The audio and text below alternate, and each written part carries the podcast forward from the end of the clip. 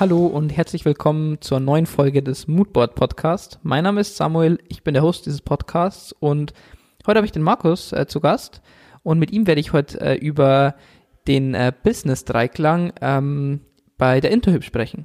Äh, wie sie dazu gekommen sind, äh, welche Modelle sie vorher auch ausprobiert haben und ähm, ja, was eigentlich so der Benefit von ihrem Modell ist. Viel Spaß.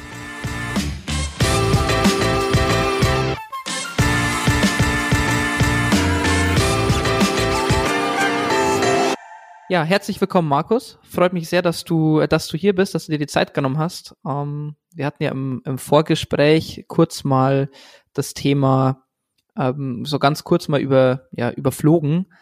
Ähm, genau, so kurz für die Zu Zuhörer vielleicht. Äh, wer bist du? Was machst du?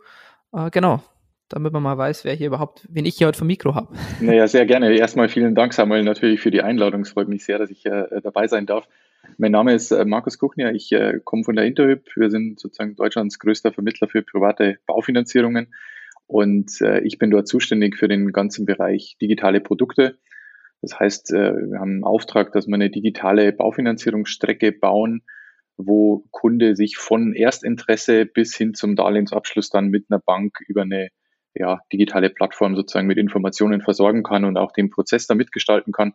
Und ich bin eben verantwortlich äh, für all unsere Produktteams, die wir haben für das Thema Produktstrategie und äh, Produktvision. Genau, ich, ähm, du hattest mir im, Vorgespräch kurz gesagt, dass ihr, dass es doch ein relativ große, relativ großes äh, Projekt und großes Department ist, ne? Also wie viele Leute wart ihr da nochmal ungefähr?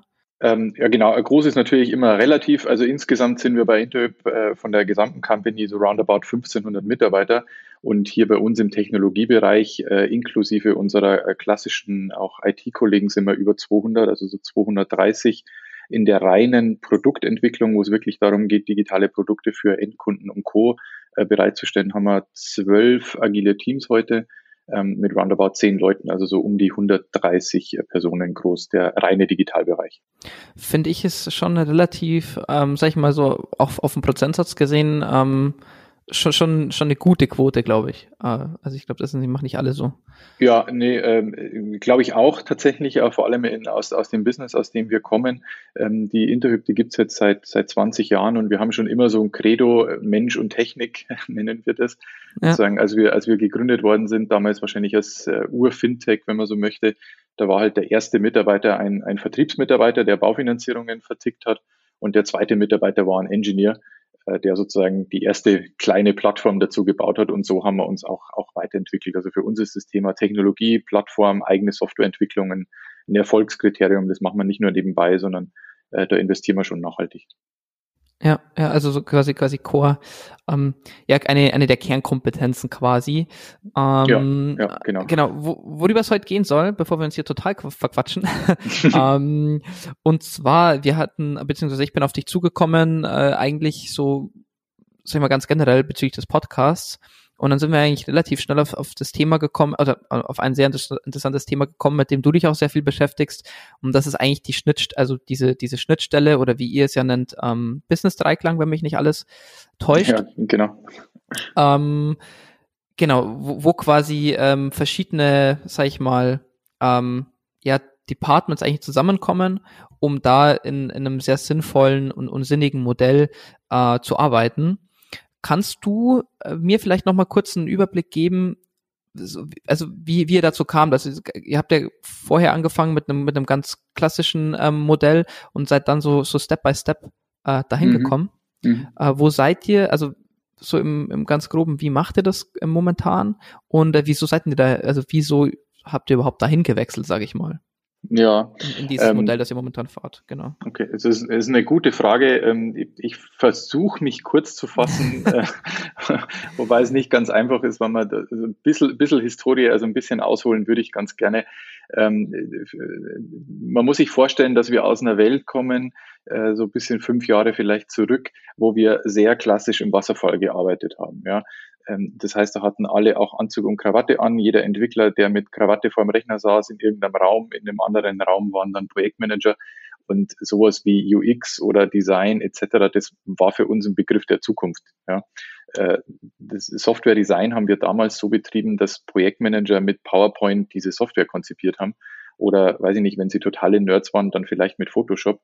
Ähm, und zwar so, wie wir geglaubt haben, dass es halt gut ist. Ja. Ähm, dass das irgendwie zu einem Problem führt, das glaube ich, muss ich äh, keinem erklären. Äh, für uns war es bis dahin kein Riesenproblem, weil wir diese Software nur für interne Zwecke gebaut haben, also nur für unsere internen Benutzer. Ähm, deswegen war das nicht so schlimm. Das Problem war aber, dass draußen auch am Wettbewerb am Markt äh, Produkte entstanden sind, die stärker am Endkunden orientiert waren und wir das bis dato nicht hatten.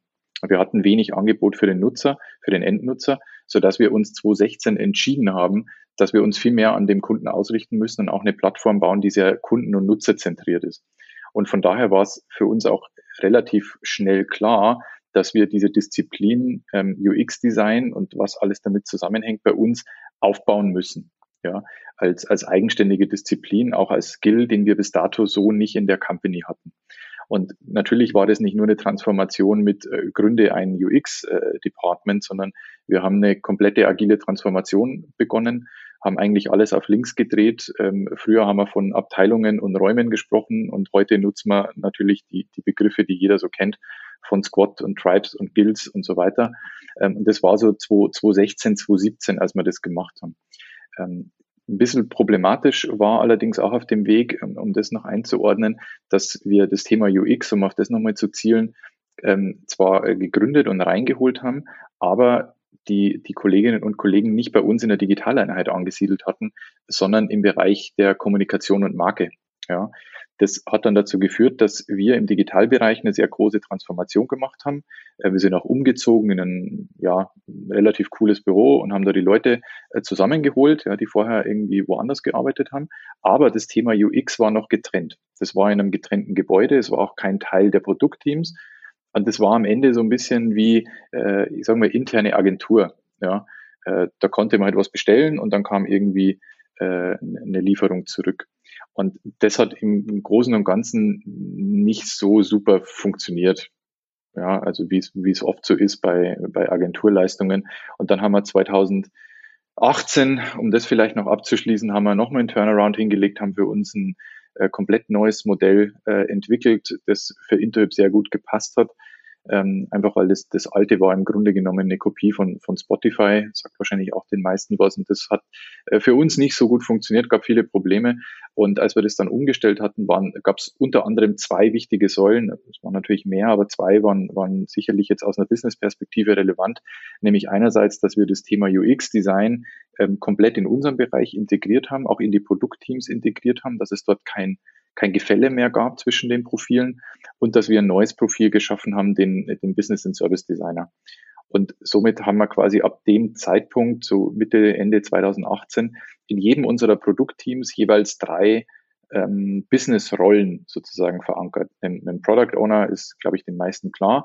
Ähm, und zu dem Product Owner dann eben noch den UX-Designer und einen Service-Designer, sodass wir wirklich mit, mit drei Kolleginnen und Kollegen pro Team sehr stark die Business-Perspektive in den Produktteams vertreten haben. Und das ist das, was wir, ähm, wie du es vorher nanntest, den, den Business-Dreiklang sozusagen nennen. Ein kurzer Abriss über unsere Reise, da kann man sicherlich mehr erzählen. Ja, es ist also, ähm, ich glaube so diese diese ganzen Transformationsthemen, ähm, das ist natürlich das ist natürlich ein Riesenpunkt und ähm, ich glaube auch, sag ich mal, dieses ähm, dieses, die, die, diese heutige Aufnahme würde dem Thema, glaube ich, auch äh, zeitlich, glaube ich, gar nicht gerecht werden. Ähm, vielleicht gibt es da mal die Möglichkeit, in einer, in einer zukünftigen Folge darüber zu sprechen. Ähm, heute soll es ja eigentlich eher um den Status quo gehen, also da, wo ihr momentan, sag ich mal, angekommen seid, was für euch gut funktioniert. Ähm, du hattest ja vorhin schon mal dieses ganze Thema, ähm, ja, oder dieses relativ bekannte Thema ähm, Spotify, das Squad-Modell von Spotify angesprochen, was ihr jetzt in dem ähm, in der Konstellation so nicht mehr macht. Ähm, dieses Spotify-Thema ist es, da ist es ja sehr klassisch. Ich glaube, viele, viele von euch werden es auch kennen. Ähm, in, in diesen ähm, Squads, Tribes, Guilds und, und ähm, äh, Chapters dann auch doch äh, gegliedert. Ähm, ohne da mal jetzt zu tief drauf, drauf einzusteigen, wie genau ist es denn bei euch dann? Also du hattest es vorhin schon gesagt, ihr habt ja diesen, diesen Dreiklang aus ähm, Product Owner, äh, UX Designer und auch Service Designer. Äh, ist es dann, bilden dann immer drei Leute dieses Team? Ist, oder, oder wie, wie ist da die, die Organisation im Genauen? Ähm, dass wir da vielleicht immer noch, noch mal ein bisschen genauer drauf eingehen. Genau, ähm, sehr gerne. Also ich würde dann in der Tat gar nicht so viel darüber erzählen, wieso Spotify jetzt irgendwie gut oder vielleicht nicht gut war. Ähm, wir haben die gleiche Terminologie heute, also wir reden von Squads und, und wie du auch gesagt hast, Tribes und Chapters und so weiter, ähm, haben es aber für uns einfach ein Stück weit anders äh, interpretiert. Ähm, was, was man vielleicht verstehen kann, ist, also wir haben zwölf Produktteams. Produktteams heißt wirklich, die arbeiten an Software, die nachher ein äh, Endnutzer auch wirklich nutzt. Wir haben nicht nur den End, wir haben nicht nur den Endkunden, sondern wir haben vier verschiedene Nutzergruppen. Ähm, wir bauen Software für den Kunden, wir bauen auch äh, sozusagen eine Plattform für unseren internen Finanzierungsberater, der bei Interhyp arbeitet. Ähm, genauso im B2B-Bereich. Wir haben ein sehr großes B2B-Geschäftsfeld, wo wir mit freien Finanzdienstleistern arbeiten und die Bank, die am Ende sozusagen den Kredit äh, ja hergibt, die hat auch einen Zugang auf diese Plattform. Das heißt, was uns gelingen muss, ist, für diese vier Nutzergruppen eine gemeinsame Plattform hinzustellen, auf die alle den gleichen Zugriff haben und jeweils die Funktionalität oder die Komponenten dann erhalten, die sie äh, brauchen. Und was wir getan haben, ist unsere äh, Produktteams sehr klar entlang der Journey aufzubauen, ähm, indem äh, jedes Team einen bestimmten Abschnitt der Customer Journey abdeckt und sozusagen der, für uns erfolgsversprechende äh, Rezept war, dass wir mehrere Teams zu, ja, ich nenne es jetzt mal Mini-Tribes zusammenfassen. Und zwar immer dann, wenn die an einer gleichen Domäne oder an, an einem gleichen Produktkonstrukt letzten Endes arbeiten, was wir übersetzen in diese Squads haben die gleiche Mission.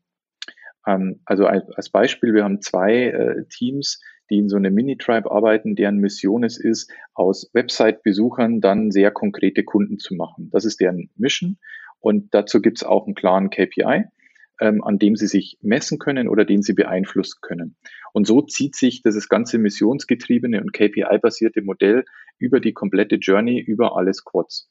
Und in den Squads jetzt jeweils hast du, ähm, wie ich vorher sagte, so ungefähr zehn Leute, wenn es gut läuft. Ja, recht viel mehr sollten es nicht sein. Und drei davon sind eben die Business-Perspektive, Product Owner, Service Designer und der UX-Designer.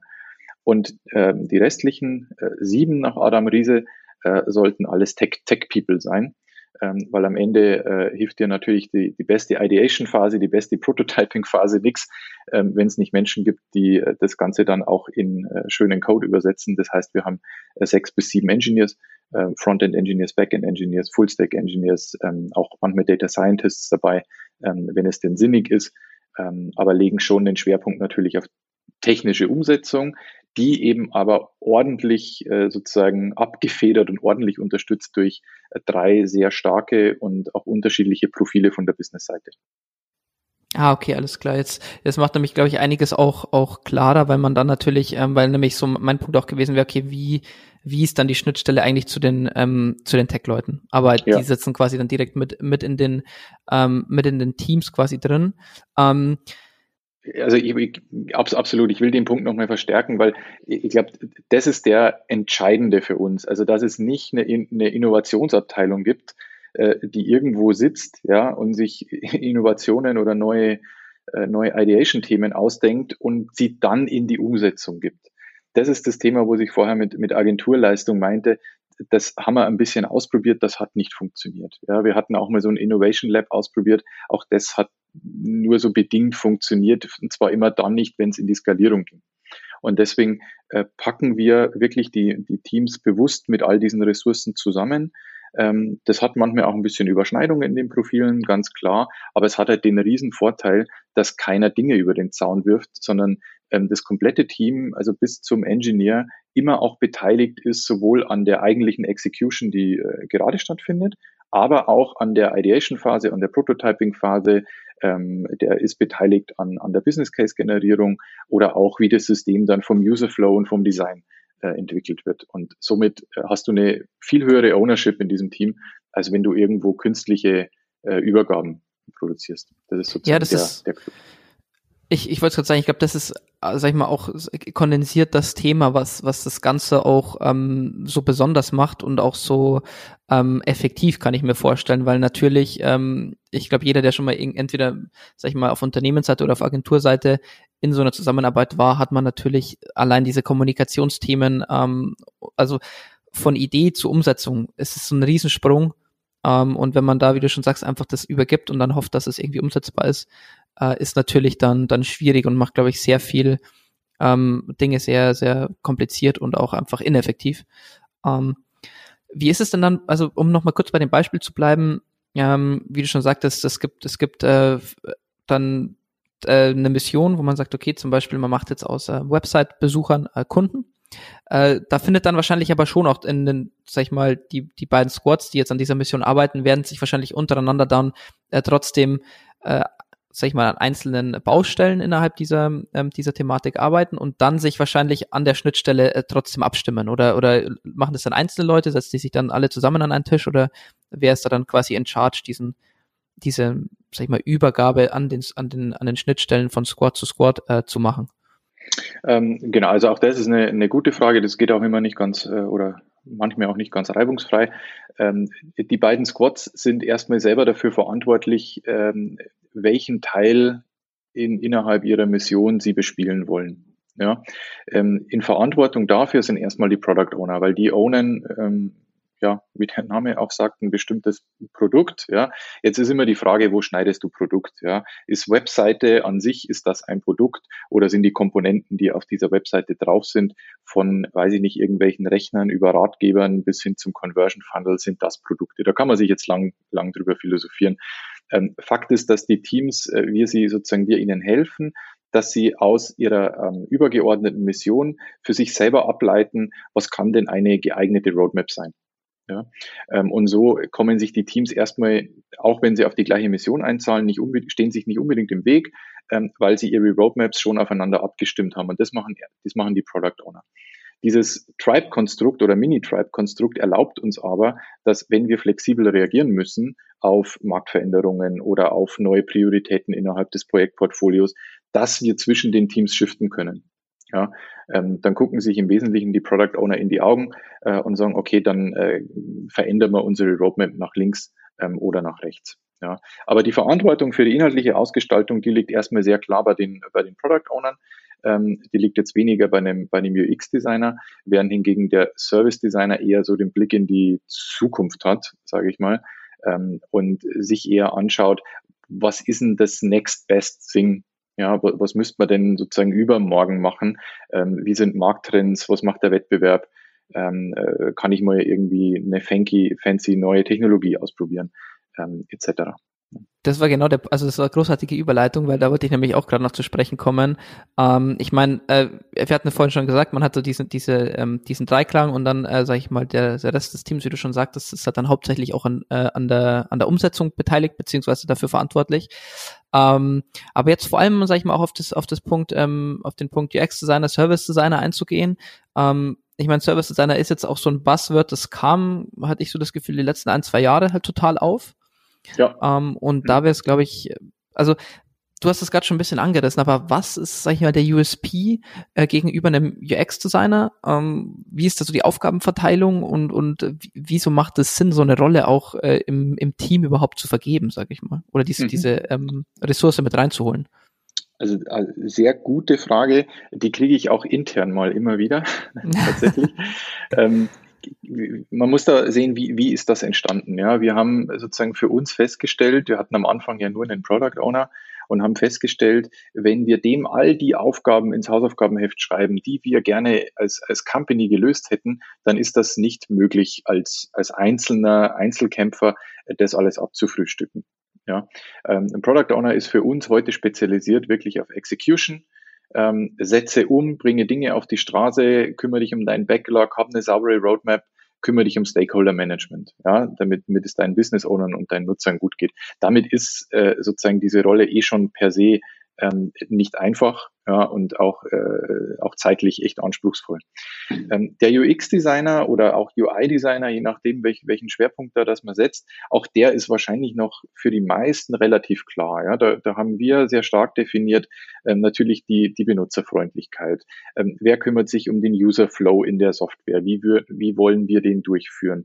Natürlich am Ende auch das Thema Design dieser Software. Ja, wie muss die ausschauen? Wie soll sich die anfühlen? Wie passt es zu unserem Markenbild, wer kümmert sich um das ganze Thema Design-System, ähm, damit auch die einzelnen Komponenten zusammenpassen. Ähm, das ist für uns ein Stück weit äh, UX-Design.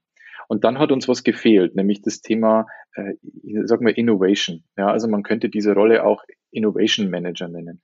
Ich bin selber persönlich davon überzeugt, dass Innovation nicht, nichts ist, was von einem Einzelnen kommt ähm, und es auch nichts bringt, irgendwo eine Innovationsabteilung aufzubauen, ähm, sondern Innovation muss aus den Teams kommen. Und deswegen haben wir, haben wir uns damit beschäftigt, welche Profile es da noch am Markt gibt und sind, ich gebe zu, auf das Buzzword Service Design äh, gestoßen und haben uns da, ja, haben erstmal Menschen kennengelernt. Ähm, wer ist denn das? Was sind denn das für Leute, die sagen, sie sind Service Designer? Und es waren super spannende Profile. Ja, die hatte ich bis dato so nicht kennengelernt. Ähm, die, wir haben da heute sieben Kolleginnen und Kollegen, die da bei uns sind. Und ich, ich muss sagen, ich genieße es auch mit denen zu arbeiten, weil die fordern einen. Ja, die fordern das Team, die sind, unbe die sind unbequem, ähm, die, die pieksen da rein. Äh, das sind die, die haben methodische Kompetenz, also in Richtung, weiß ich nicht, Design Thinking, Future Thinking, was es da nicht alles gibt. Ja, äh, die trauen sich auch mal zu, äh, eine Woche lang mit, mit Vorständen oder Senior Management äh, Google Design Sprint durchzuziehen, fünf Tage lang, irgendwie zehn Stunden am Tag. Ähm, die haben aber genauso einen Blick für das Thema Business Case. Also ich habe nicht nur eine funky Idee, ähm, könnte jetzt da irgendwas Nettes ausprobieren. Nee, ich überlege mir schon auch, kommt da am Ende was bei raus? Ja, also ist da ein richtiger Nutzen dahinter? Rechnet sich das wirtschaftlich? Ähm, das sind für uns, waren für uns Spielfelder, die wir bis dato so nicht bespielt haben. Jetzt gibt es sicherlich Companies, die sagen, ja, das macht bei uns auch der UX-Designer. Ja, gar keine Frage, das kann man, das kann man machen. Wir glauben, ähm, dass es ein bisschen Nuancen in den Profilen gibt, ein bisschen Spezialisierung gibt und vor allem, dass das Spielfeld groß genug ist für drei. Ja, äh, nicht, nicht für zwei. Gerade dieses Thema Innovation wird bei vielen Companies extern bezogen. Das haben wir einfach, haben wir gesehen. Ja. Und wir haben es selten gesehen, dass jemand sich, gebe zu, vielleicht auch diesen Luxus leistet, ähm, so viele Rollen von der Qualität intern zu haben. Für uns ist es ein super Vorteil. Ich will nicht sagen, dass der reibungsfrei ist. Ja, also es kommt durchaus ähm, manchmal zwischen den drei äh, Gruppen hier Product Owner, Service Designer, UX Designer zu Überlappungen oder auch zu Themen, wo vielleicht der eine mehr machen möchte als der andere. Ja, das, das ist so. Das ist ein Konflikt, den gehen wir bewusst ein, der am Ende das Produkt aber äh, fruchtbarer macht. Ja, also wenn das drei coole Leute und starke Leute sind, dann finden die einen, einen Top-Weg der Zusammenarbeit und das wird am Ende das Produkt erfolgreicher machen, ähm, wie wenn man das sozusagen so nicht hätte. Da, da glauben wir sehr stark dran ähm, und es hat sich bisher auch gezeigt. Ja. Ja, ich kann mir auch vorstellen, dass dann, ähm, das, also dass, dass auch so ein Service Designer einfach auch den, den Weitblick mitbringt und vor allem halt auch mitbringen muss. Ähm, du hast es vorhin ja auch schon angesprochen, nicht nur ähm, die Idee von technologischer Seite weiterzutreiben. Was könnte man machen? Was, was gibt es für, für, für Technologien? Was ist umsetzbar? Wie kann man, könnte man das doch aufziehen? Sondern eben auch auf der anderen Seite, und da, da hast, hast du mir eigentlich auch die, die Antwort schon, ähm, in, in, schon beantwortet eigentlich, äh, diesen, diesen Business Case mit dem Kopf hat und sagt, okay, ähm, so, es ist vielleicht umsetzbar, aber ist es auch, ist es auch zielführend überhaupt? Oder, oder basteln wir gerade irgendwas, ähm, was äh, eigentlich überhaupt nicht zu dem beiträgt, was wir eigentlich erreichen wollen. Und äh, ich kann mir gut vorstellen, dass wenn man diese Rolle eben nicht hat, dass dann ja sowas einfach zu kurz kommt. Also wie genau. schon gesagt hast, ein Product Owner hat super viel zu tun, UX-Designer arbeitet da ganz hands-on an dem, an dem Produkt und äh, ja, dementsprechend. Genau, deswegen sagen wir zu dieser Rolle auch, wenn man sie äh, ausspricht, der Business and Service Designer. Also das eine ist das Thema Service Design, ja, das ist irgendwie so ein bisschen, ich bin der, der crazy Guy und überlege mir, was ich da morgen alles machen kann, ja, und äh, mache ganz viele Post-its an die Wand, um es jetzt ein bisschen despektierlich zu formulieren. Das meine ich natürlich nicht so. Ähm, aber auf der anderen Seite bin ich auch der Business Designer, ja. Also ich, ich schaue mir, wenn ich ein Experiment gemacht habe und wenn das gut funktioniert hat, dann schaue ich mir schon auch an, so what's in it for me, ja, als Company. Ähm, und lohnt sich das jetzt in die Skalierung zu geben oder muss ich da nochmal irgendwie ähm, auch ran? Ja? Und entscheidend für uns ist, ich möchte es gerne nochmal wiederholen, dass eben dieser Service Designer und Business Designer auch einen Zugriff auf das Entwicklungsteam hat in dem Moment. Ja? Das heißt, wenn der Prototyping betreibt, dann kann er auch den UX Designer mit einbeziehen, der ihm beim Click Dummy oder beim Mockup hilft oder auch den Entwickler, der halt mal irgendwie dahinter schnell eine äh, weiß ich nicht, eine Prototypen-Datenbank irgendwie schaltet, damit es besser funktioniert. Und durch das sind alle beteiligt an der, an der Ideation und an der Innovation. Ähm, und es fühlt sich nicht an, als würde irgendjemand Päckchen über den Zaun werfen. Ähm, das ähm, ist für uns sehr, sehr gut und wir sind uns aber bewusst, dass das wahrscheinlich schon ein bisschen Luxus ist, was man da was man da ja, oder einfach, oder einfach sehr, sehr, äh, äh, ja, fortschrittlich, um es mal so zu sagen. Ähm, äh, ums, also, äh, wenn, wenn du es, sag ich mal, auf einen Punkt runterbrechen würdest, was würdest du sagen, ist eigentlich der größte Vorteil, ähm, den ihr jetzt gegenüber allen anderen Modellen, die ihr bisher gefahren seid, ähm, habt? Wenn man es wirklich auf einen, auf, auf einen Aspekt, ich meine, es ist natürlich sehr mhm. komplex und das ist jetzt natürlich, äh, man wird es nicht auf einen Punkt runterbrechen, aber wenn du sagst, der, der größte Benefit, den ihr rausgezogen habt. Mhm.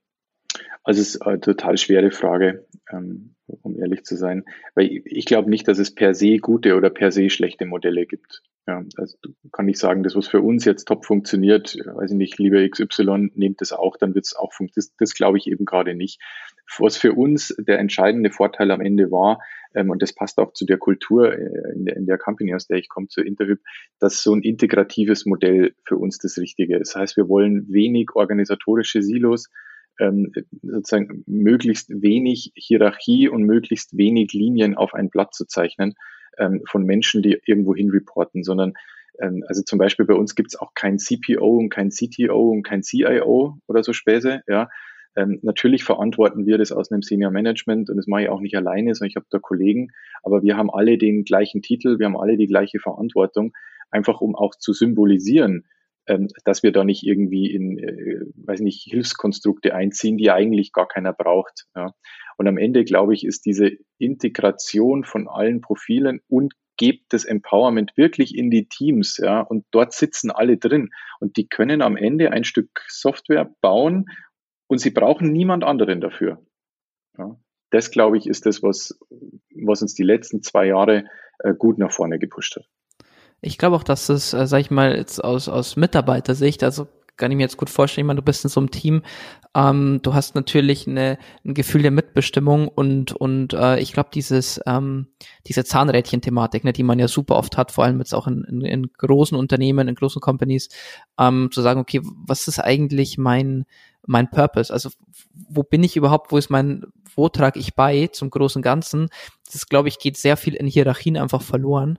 Und äh, ich kann mir gut vorstellen, dass es auch in so einem integrativen Modell einfach diese Frage gar nicht aufkommt, weil man weiß, okay, ich, ich, äh, das ist die Mission, vor allem wenn, wenn es so klar formuliert ist und ähm, hey, das ist, das ist mein Teil, äh, entweder ich, ich, ich, ich bin an der Implementierung beteiligt oder ich äh, koordiniere, dass das die Leute vernünftig, ähm, sag ich mal, mit einer guten Roadmap da, da äh, durchziehen können.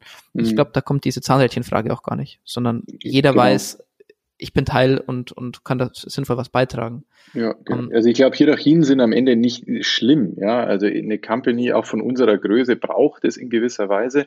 Nur wenn du zu viel davon schaffst und wenn du es nicht, das haben wir ja, den Fehler haben wir auch gemacht, ja, wenn du es nicht schaffst, so eine agile Struktur auf eine Folie zu malen und sie jeder versteht, sondern du da ganz viele Hilfskonstrukte brauchst und Linien brauchst und Kästchen brauchst, dann hast du eigentlich sehr, sehr viele Machtverhältnisse und, und Hidden Agendas irgendwie versucht abzubilden. Und die machen am Ende das Problem, weil Schnittstellen hast du immer, Übergaben hast du immer, auch, auch die Teams untereinander haben heute Abhängigkeiten etc. Nur umso mehr äh, sozusagen auf dem Papier Linien dazwischen sind, umso mehr Menschen musst du abholen, musst du einbeziehen, haben auch eine Meinung dazu. Ja. Und das kostet dich am Ende Geschwindigkeit, Cost Performance. Und deswegen glaube ich, Power im Team, alle Ressourcen im Team, ähm, die, man, die man braucht, um gute Software zu bauen. Und wo diese Leute dann am Ende, ich sage jetzt mal disziplinarisch hin reporten, das ist eigentlich gar nicht so entscheidend, wenn sie denn nur located in ihrem Produktteam sind. Ja, ja, das finde ich ist, ist, ähm, ist ein guter Punkt auf jeden Fall. Ähm, um es mal, sag ich mal, aus einer, aus einer prozessmäßigen Perspektive zu betrachten. Äh, wie läuft denn das?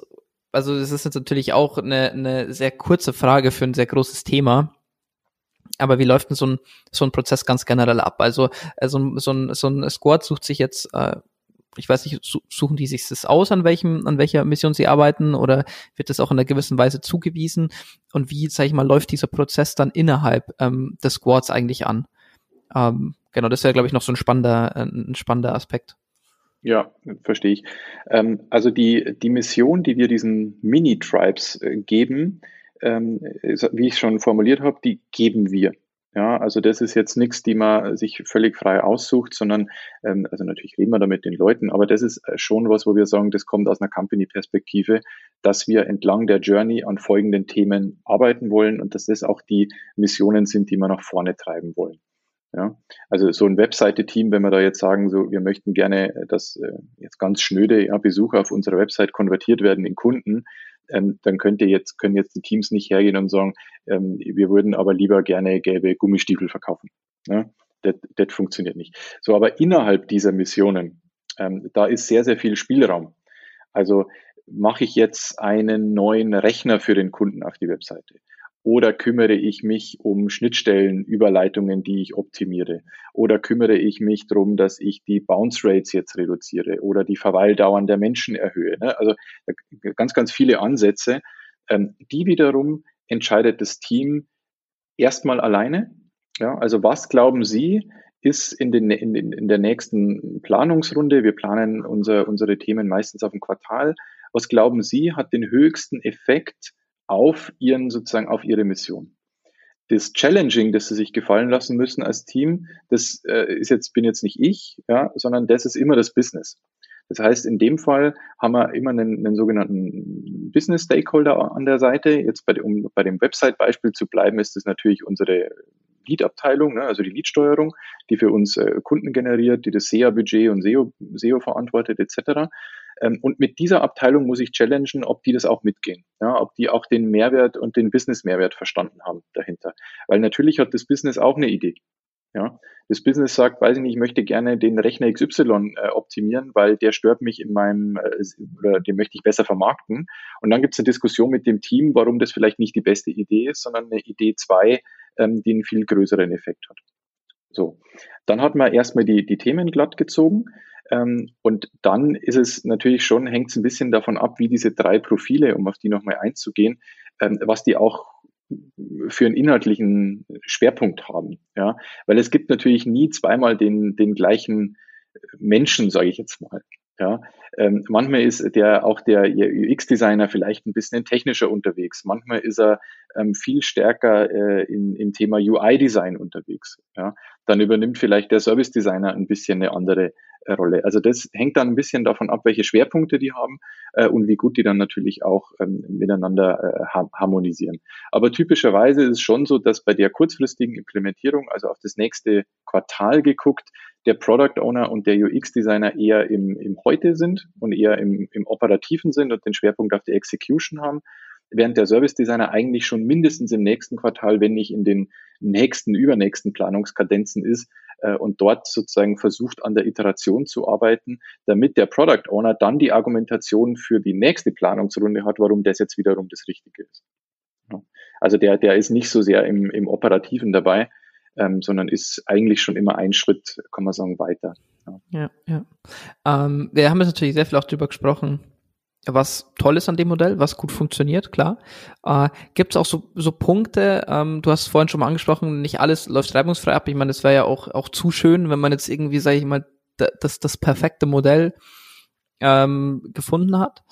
Äh, aber gibt gibt so, sag ich mal, ein, zwei Herausforderungen, wo du sagst, ja, wenn man, wenn man dieses Modell oder das Modell, so wie ihr das fahrt, ähm, da gibt's Punkte, da muss man auch einfach, sag ich mal, die Awareness haben, zu sagen, okay, das ist einfach auch irgendwo herausfordernd, da muss man irgendwie die Leute irgendwie dahingehend schulen, zu sagen, hey, ähm, weiß ich nicht, sei es jetzt irgendwie, da muss viel kommuniziert werden über dieses Thema. Oder, oder gibt's, gibt's sowas? Oder ja, ähm, ist das so ein, ja. Also genau, wenn ich jetzt sagen würde, es gibt keine Herausforderungen, würde ich schlichtweg lügen. ähm, die, die, genau, also die gibt's. Ähm, einerseits äh, sozusagen natürlich qua Design im Team, das das, was ich vorher meinte, dass so eine ähm, Aufgabenbeschreibung oder auch die Profildefinition von einem UX-Designer und einem Service-Designer natürlich überlappend ist. Ja. Ähm, das ist uns bewusst. Das muss man aus meiner Sicht auch nicht immer total trennscharf auseinanderdividieren. Äh, wir lösen das damit, dass wir erstmal diesen Menschen sehr viel Verantwortung geben und sagen, ihr definiert euch euer Spielfeld selbst. Ja. Ihr seid alle zwei oder alle drei äh, richtig gut und es ist genug äh, Arbeit für jeden da. Ähm, und wir helfen euch gerne in der, in der Definition. Ja. Wir haben einen Ansatz, äh, den T-Shape-Ansatz, den fahren wir auch im Engineering natürlich, aber den fahren wir auch auf der Business-Seite. Das heißt, ähm, so ein UX-Designer, ein Service-Designer sollte auch in der Lage sein, eine User-Story zu schreiben ähm, wenn der Product Owner in Urlaub ist und genauso sollte der Service Designer vielleicht auch ein äh, Design weiterentwickeln können, wenn der UX Designer jetzt mal im Sabbatical ist, sage ich mal. Ja, also das, da, da wollen wir schon hin, so dass sich die ergänzen und nicht konkurrieren. Das ist mal die Herausforderung im Team. Ähm, den kann man aus meiner Sicht gut, gut damit umgehen, gut managen. Eine größere Herausforderung ist ähm, immer dann, wenn es um übergreifende Themen geht. Also sprich die Themen, die aus dem Squad herausgehen oder die größer sind als ein Produktteam. Ich denke da an ähm, zum Beispiel die Erarbeitung von einem Designsystem, ja, die ähm, oder was bei uns eben der Fall ist, ich habe es vorher beschrieben, durch das, dass viele Nutzer auf dieser Plattform sind, sehr, sehr unterschiedlicher Art, ähm, brauchst du irgendeine Art von übergreifendem Navigationskonzept in dieser Plattform, die für einen Kunden gut funktioniert, aber auch für einen Kreditgeber, für eine Bank, für einen Sachbearbeiter auf Bankseite gut funktioniert. Und das ist ja eigentlich eine querliegende, also quer über alle Produktteams liegende Aufgabe, weil in jedem dieser Produktteams sitzt ein UX-Designer oder ja, wie auch immer. Und wie bringt man das gut zusammen, so dass jetzt nicht das eine Team jetzt bin ich mal ein bisschen platt, ja, äh, den, den, But, den Button oben links hin macht und grün macht, wenn er zum Speichern ist und das andere Team macht ihn unten rechts in blau. Ja. Äh, natürlich passiert das heute so nicht. Ähm, trotzdem aber kann man schon, wenn man äh, sich unsere Plattform anguckt, schon erkennen, dass die Komponenten in dieser Plattform nicht hundertprozentig konsistent zueinander sind. Ja, jetzt kann man sich fragen, ist das schlimm oder ist das nicht schlimm? Ähm, weiß ich nicht. Auf jeden Fall fällt es erstmal auf. Und ich glaube, dass wir da, ähm, dass wir uns noch was überlegen müssen, das tun wir auch gerade, wie gehe ich mit diesen übergreifenden, querliegenden Aufgaben um, ähm, sodass ich auch dort wirklich Traktion erzeuge, wenn nicht nur die Aufgabe in einem Squad ist. Ähm, das haben wir nicht nur im UX, ne, nicht nur im UX-Design, das haben wir auch in, in anderen Disziplinen, auch wenn es um, um Engineering, Frontend oder Architekturthemen geht. Das ist in der Tat nicht einfach, wenn du sehr, sehr viel Empowerment und, und Autonomie in die Produktteams gibst, dann ist die Frage, an welcher Stelle musst du Alignment zwischen den Teams äh, auch schaffen und wie kriegst du das hin? Ähm, das ist in der Tat, finde ich, echt, echt schwer. Ja, ja, das kann ich mir, das kann ich mir sehr gut vorstellen. Also das, das Thema hatte ich jetzt, also ähm, habe ich tatsächlich auch auch ähm, die Tage mit ähm, mit einem ähm, Kollegen halt auch besprochen, ähm, weil das nämlich auch für für den einen oder anderen Kunden ähm, auch immer eine Organisationsfrage ist, weil auf der einen Seite man man äh, lässt also man gliedert das natürlich, man gliedert das auf, die einzelnen äh, Tribes arbeiten an verschiedenen Themen, aber es gibt, wie du schon gesagt hast, auch einfach übergreifende Themen, wie es jetzt ein Designsystem ist oder, oder ein Style Guide oder, oder solche Geschichten, ähm, wo man natürlich nach außen hin auch eine Konsistenz ähm, kommunizieren möchte oder in ein, oder konsistent einfach kommunizieren möchte, ähm, wie man jetzt, wie man es jetzt zum Beispiel als als ganz ähm, ja un äh, ich sagen, unkreatives Beispiel einfach, um, um da einfach mal Apple zu nehmen. Ähm, so man, man weiß genau, worauf man sich einlässt. Egal, ob man jetzt auf der Website ist, ob man jetzt in, in, in, in der App ist oder wo auch immer. Ähm, es funktioniert immer alles genau gleich und das macht es natürlich für einen Nutzer, der verschiedene Services nutzt, sehr, sehr angenehm. Und äh, da kann ich mir vorstellen, dass das natürlich äh, wirklich eine Herausforderung ist, zu sagen, okay, wie bekommst du trotz dieser Autonomie ähm, eine Einheitlichkeit irgendwo hin, die man gewährleistet? Und äh, Genau, ja, also das ist sicherlich eine Frage, mit der wir uns äh, beschäftigen und auch noch weiter beschäftigen, ja. aber bin zuversichtlich, dass wir da eine Antwort finden. Es wäre auch zu, zu schön, ne, wenn man, wenn man schon auf alles eine Lösung hätte. Um, ähm, nee. Um, um in, in äh, ein, einen letzten Punkt hätte ich noch, hätte ich noch, ähm, den, den ich gern äh, ansprechen würde, und zwar äh, angenommen, man, man ist jetzt irgendwie, wenn man sich jetzt mal in die Situation reinversetzt, man, man ist gerade irgendwie in einer in einer Company oder, oder äh, in einer Agentur ähm, und möchte auch irgendwie, keine Ahnung, kann sich mit dem Thema identifizieren, ähm, würde da auch gerne irgendwie umstrukturieren. Natürlich ist das ein Riesenthema, aber wie habt ihr damals angefangen? Also das Thema kam ja eigentlich nicht aus dem äh, aus dem UX, sondern die, diese Transformationen, dieses Modell kam aus der aus dem IT-Department selbst oder wie war da der Prozess? Ähm, ja, also das war nicht UX getrieben, gar nicht, äh, sondern wir hatten, äh, wir hatten mehrere Herausforderungen. Ja, also wir haben gesehen, wir finden keine Talente mehr im Tech-Bereich äh, in dieser Art und Weise, wie wir arbeiten. Ähm, das hat auch nicht mehr gut funktioniert. Ja, wir haben wirklich so 70-seitige Fachkonzepte da hin und her geschickt, haben da festgestellt, das ist nicht zeitgemäß. Wir hatten eine technische Herausforderung. Wir haben ein sehr altes System bis dahin gehabt. Das musste man eigentlich wegschmeißen ähm, und sozusagen neu entwickeln. Das waren alles so Punkte, wo man gesagt haben, so jetzt ist eigentlich der Zeitpunkt, ähm, wo wir auch so eine Transformation ähm, dann an, angestoßen haben.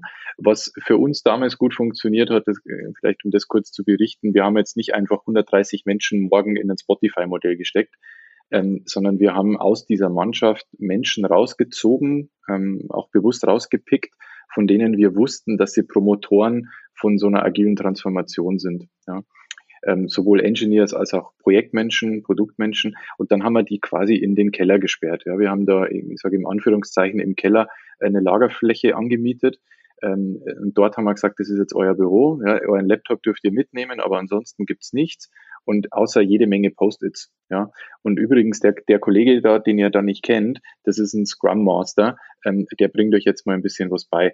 Und dann durften Menschen ähm, also ich sage das jetzt sehr platt, ne? natürlich war das ja, ein klar, bisschen klar. anders, aber ähm, äh, sozusagen diese, diese Gruppe von Menschen, die vorher so nicht zusammengearbeitet hat und vor allem nicht in der Teamstruktur, äh, die durfte dann sehr stark Greenfield äh, etwas Neues entwickeln. Ja, damals war das eine, eine Mobile-App, das hat sich halt gut angeboten, da kann man frisch anfangen.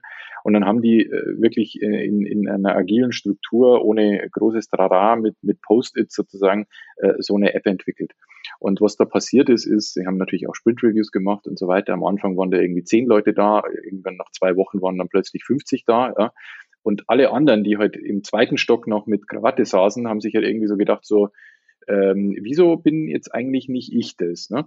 Und so wurde der, der, der Pull dann immer größer.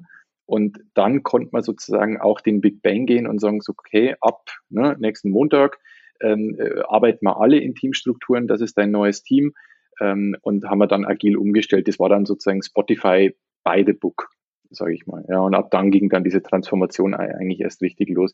Ich, ich würde sagen, ähm, war schon gut, dass wir das auch prototypisiert haben, ja, dieses agile Modell. Ähm, ich würde schon jedem raten, äh, gerade bei größeren Organisationen, äh, die einfach, wo es um viele Menschen geht, ähm, dass man das immer erstmal verprobt. Auch wenn man überzeugt davon ist, dass es richtig ist, ähm, aber da schwingen sehr viele Ängste mit, da schwingen sehr viele Bedenken mit. Ähm, bei vielen Firmen machen wir uns auch kein, machen wir kein Hehl draus, ist agile Transformation eigentlich ein Restrukturierungsprogramm. Ähm, das, ne, das kommt natürlich oft vor. Das wissen Menschen, ja, deswegen haben die da auch Angst, haben Bedenken. Ähm, und das würde ich eben raten, das äh, sehr gut zu adressieren. Tatsächlich. Ja. Nee, es ist, ähm, würde ich sagen, sehr, sehr guter, sehr, sehr gutes ähm, Schlusswort deinerseits. Ähm, ich glaube, das hat äh, einen guten Überblick gegeben, glaube ich, sehr, sehr, sehr schöne Einblicke gegeben. Ähm, vielleicht kann man bei Gelegenheit nochmal auf den einen oder anderen Punkt genauer eingehen, da müssen wir uns aber dann nochmal drüber unterhalten. Und ähm, äh, dementsprechend, ich hoffe sehr, dass es dir gefallen hat. Ähm, mir hat es sehr gefallen, mir hat es auch einiges mitgegeben. Äh, in dem Sinne, vielen, vielen Dank, dass du da warst. Gerne, hat mir total, hat mir total Spaß gemacht. Ich hoffe, äh, ich konnte ein bisschen was auch der Community zurückgeben. Und Definitiv. ja, lass uns äh, da in Kontakt bleiben und wenn es passt, dann gerne wieder. Vielen Dank. Machen wir. Danke dir auch und äh, ja, vielen Dank fürs Zuhören. Bis zum nächsten Mal.